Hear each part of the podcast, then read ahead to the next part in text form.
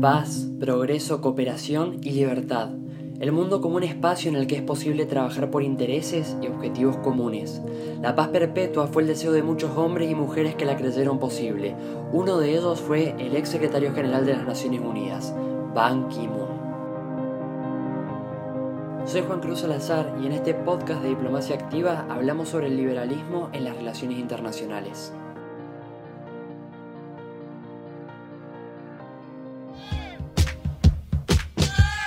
Realmente para esta presidenta y para todos los argentinos un gran honor y un gran placer recibir al señor secretario general de las Naciones Unidas, doctor Ban Ki-moon. Otro momento de alegría y satisfacción tener la visita del señor secretario general de las Naciones Unidas, querido amigo Ban Ki-moon. El secretario general de las Naciones Unidas, Ban Ki-moon, pidió disculpas formales a Haití por la responsabilidad de esa organización en la epidemia de cólera que azotó al país en el año 2010. Ban Ki-moon tiene prisa. No le basta con las reuniones regulares sobre el clima de la ONU. Por eso invitó a los dirigentes mundiales a una cumbre extraordinaria. Además de los conflictos en Siria, Irak o Ucrania, el secretario general de la ONU advirtió de que no deben olvidarse otras luchas a las que se enfrenta la humanidad.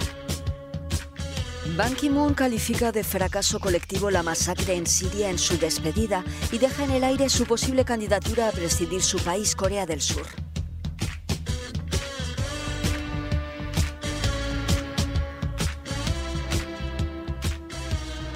Y hoy es el último día laboral para Ban Ki-moon como secretario general de la Organización de Naciones Unidas.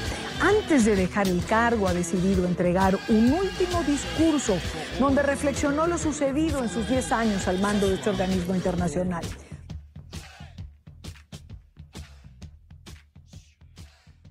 People everywhere dream of peace. I have high hopes for the world's young people. They can make massive contributions. Leaders should invest in young peace builders. We all can foster peace. Cuando hablamos de multilateralismo, automáticamente se nos viene un nombre a la cabeza, el de Ban Ki-moon, el único secretario general en la historia de las Naciones Unidas elegido dos veces para ocupar el cargo máximo. Este recorrió un largo camino en el mundo de las relaciones internacionales y de la cooperación, aunque su historia comenzó muchos años antes de que esto sucediera. El diplomático asiático vivió una dura infancia marcada por la guerra de Corea, que comenzó cuando tenía tan solo 6 años de edad. Viendo su pueblo natal arder por el choque de fuerzas de la Guerra Fría, tanto él como su familia se vieron forzados a huir hacia las montañas. Para ese niño que había sufrido las consecuencias de la guerra, el rol de las Naciones Unidas fue crucial, y fue entonces cuando descubrió su pasión por lo internacional y por la política. Cuando se hizo mayor, obtuvo su bachiller en Relaciones Internacionales en la Universidad de Seúl y luego completó su maestría en Administración en la Universidad de Harvard. Más adelante comenzó su carrera diplomática uniéndose al Ministerio de Asuntos Exteriores de Corea del Sur, obteniendo su primer puesto en Nueva Delhi. Su deseo para Corea era que tuviera un rol partidario de la paz y de la prosperidad regional y mundial. El 1 de enero del 2007 se encontraba desempeñando el cargo de ministro de Relaciones Exteriores y Comercio de la República de Corea, cuando de repente sucedió. El Consejo de Seguridad lo proclamaba como el octavo secretario general de las Naciones Unidas. Esa alegría fue renovada en 2011 cuando fue nuevamente reelegido para ocupar el cargo más alto de la organización.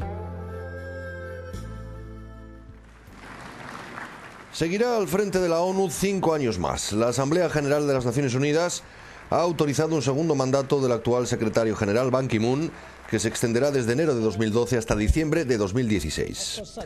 No ha tenido rival tras recibir el apoyo del Consejo de Seguridad. Si en la ONU parece haber unanimidad sobre la gestión de Ban Ki-moon, fuera, el diplomático surcoreano tiene sus partidarios y también sus críticos. Durante los 10 años que estuvo al frente de la organización, los esfuerzos del líder mundial se centraron en distintos ámbitos, entre los que podemos destacar su lucha contra el cambio climático y sus esfuerzos por mejorar la vida de niñas y mujeres. Pero no crean que todo fue bueno.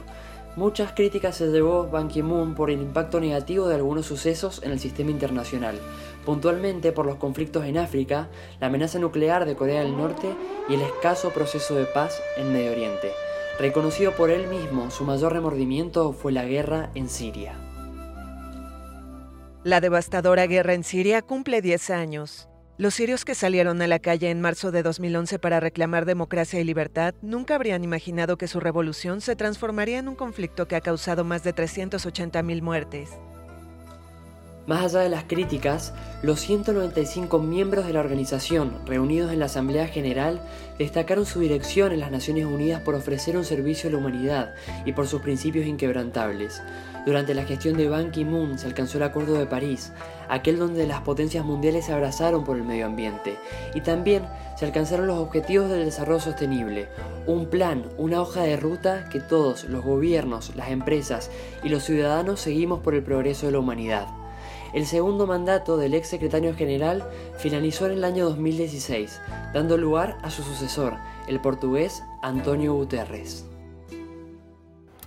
La Organización de las Naciones Unidas arrancó el 2017 con un nuevo secretario general.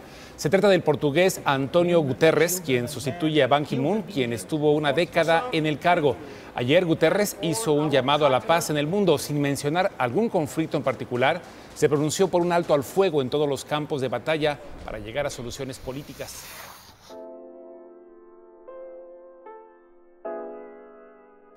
Al comienzo hablamos sobre Naciones Unidas como una herramienta para alcanzar la paz y el progreso, pero ¿cómo se explican las relaciones internacionales la posibilidad de cooperación en un mundo que se nos presenta como antagónico e irreconciliable?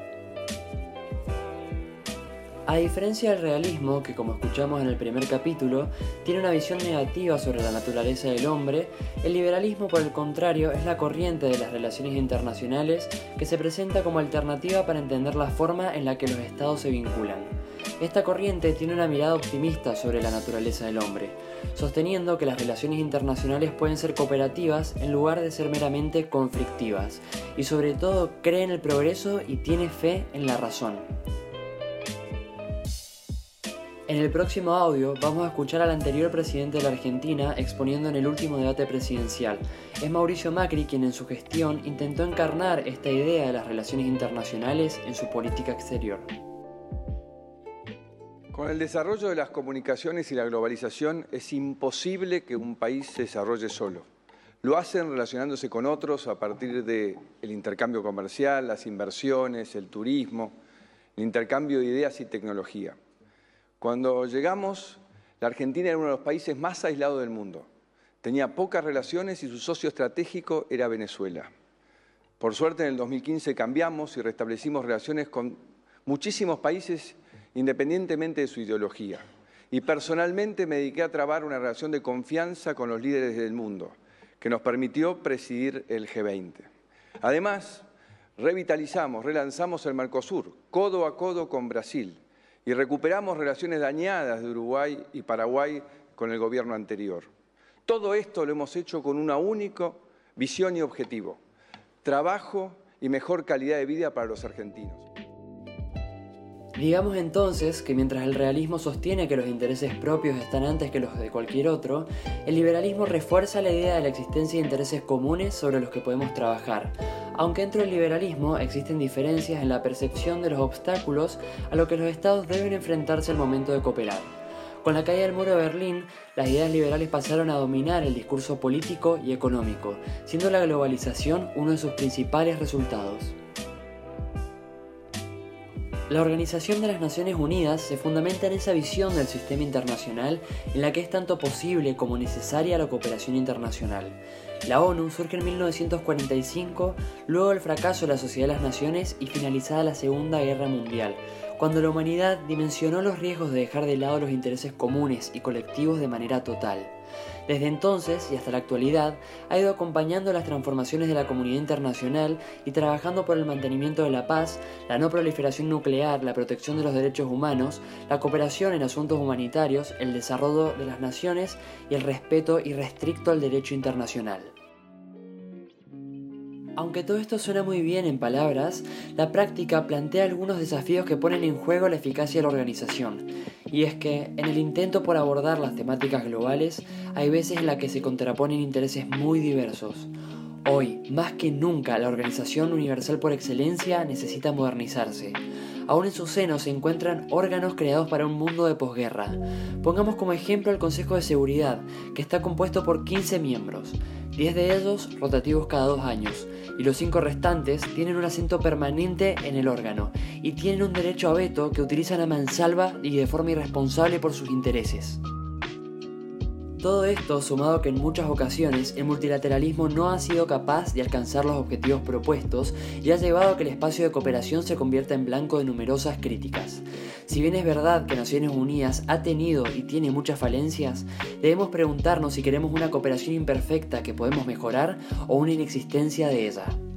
Como dijo un secretario general en los pasillos de la sede en Nueva York, Naciones Unidas no nació para llevarnos al cielo, nació para salvarnos del infierno. La coordinación y puesta en marcha de proyectos con objetivos comunes entre los estados es una tarea que el mundo actual nos insta a emprender. Ejemplos como la pandemia por el COVID-19, el crimen organizado o el terrorismo nos muestra que es urgente mejorar las instancias de comunicación internacional y el accionar conjunto. Nunca el mundo se ha encontrado tan conectado como se encuentra en la actualidad.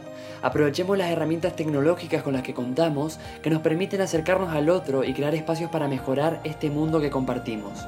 Pensemos que en definitiva nadie se salva solo.